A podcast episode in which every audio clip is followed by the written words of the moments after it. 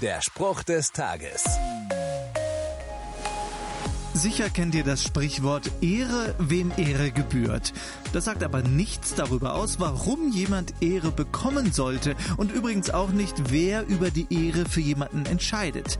Ich glaube, wer sich selbst für ehrbar hält, hat die Ehre ganz sicher nicht verdient. Ich glaube auch, dass es keinen Menschen geben kann, der neutral darüber entscheiden könnte, wer Ehre überhaupt verdient hat.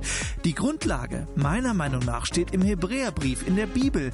Niemand nimmt sich selbst die Ehre, er wird von Gott berufen. Gott alleine gebührt Ehre. Von ihm alleine kommt Ehre. Wenn du ihn in dein Leben lässt, dann scheint nicht deine menschengemachte Ehre, sondern seine göttliche Ehre durch dich hindurch. Der Spruch des Tages steht in der Bibel. Bibellesen auf bibleserver.com.